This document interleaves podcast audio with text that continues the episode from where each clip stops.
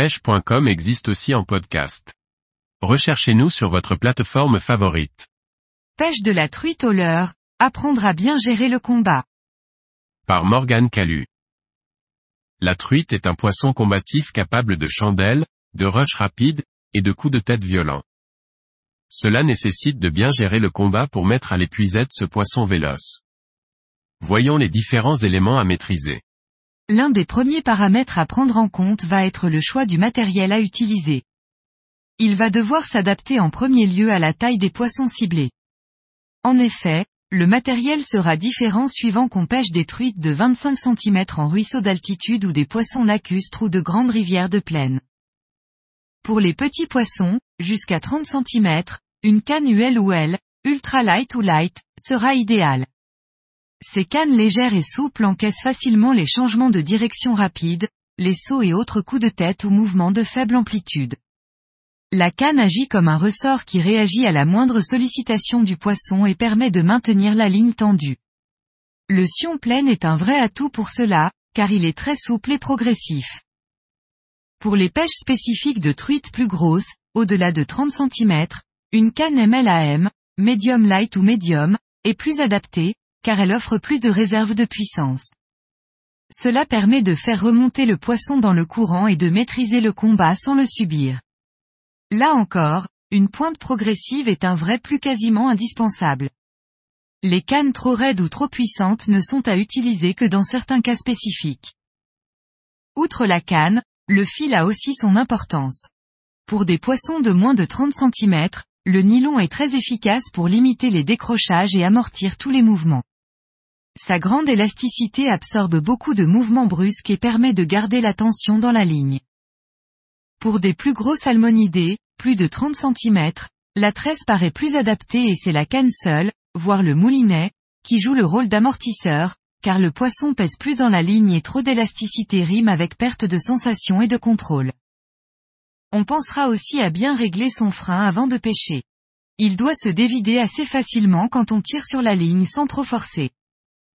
Lors que l'on pêche au leurre, l'armement est primordial. Il est fréquent d'utiliser des hameçons sans ardillon, notamment en compétition, lorsqu'on pêche les salmonidés au leurre. Cela nécessite de maintenir une tension permanente dans la ligne. Un sion plein et une canne souple sont de vrais atouts, tout comme un moulinet au ratio.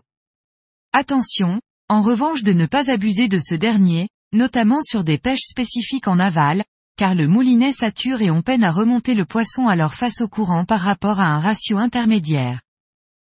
L'usage d'assistouk est aussi un vrai plus.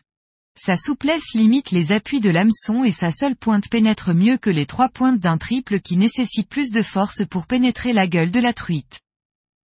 La truite est un poisson capable de sauter, sonder, dévaler, remonter. Deux grandes lignes directrices sont à suivre et il faut tout le temps s'en souvenir lorsqu'on combat un salmonidé. Il faut garder en permanence la tension dans la ligne. Peu importe si votre hameçon est bien planté ou non, si la pointe est maintenue dans la gueule fermement via une ligne bien tendue, cela devrait passer. Ensuite, il faut toujours s'opposer à la direction de la truite et être prêt à des changements d'orientation de canne rapide et sans fioriture. J'ajouterai qu'à part pour un poisson qui sonde, qui part rapidement droit devant ou touché proche du fond, il faut éviter de garder la canne en l'air, car elle favorise les sauts qui sont une très grande source de décrochage. Qu'elle soit franche ou quasiment imperceptible, ferrez amplement et fermement la truite. Évitez aussi les surferrages qui offrent plus de décrochage qu'autre chose. À la touche, contentez-vous d'encaisser les mouvements de la truite, peu importe sa taille, avant de mouliner. Quasiment systématiquement, la truite tourne sur elle-même ou donne des coups de tête sur place. C'est seulement quelques secondes plus tard qu'elle va sauter, faire un rush ou sonder. C'est à ce moment-là qu'il faudra être bien attentif et s'opposer au poisson en orientant sa canne comme il faut. Enfin, pour écourter les combats et pour un maximum de réussite, l'épuisette est selon moi un instrument indispensable. En rivière, une raquette peu encombrante est maniable et facile à utiliser. Je reproche cependant à des épuisettes un manche court qui demande d'allonger le bras si on ne veut pas trop lever la canne ou garder un peu de longueur de ligne.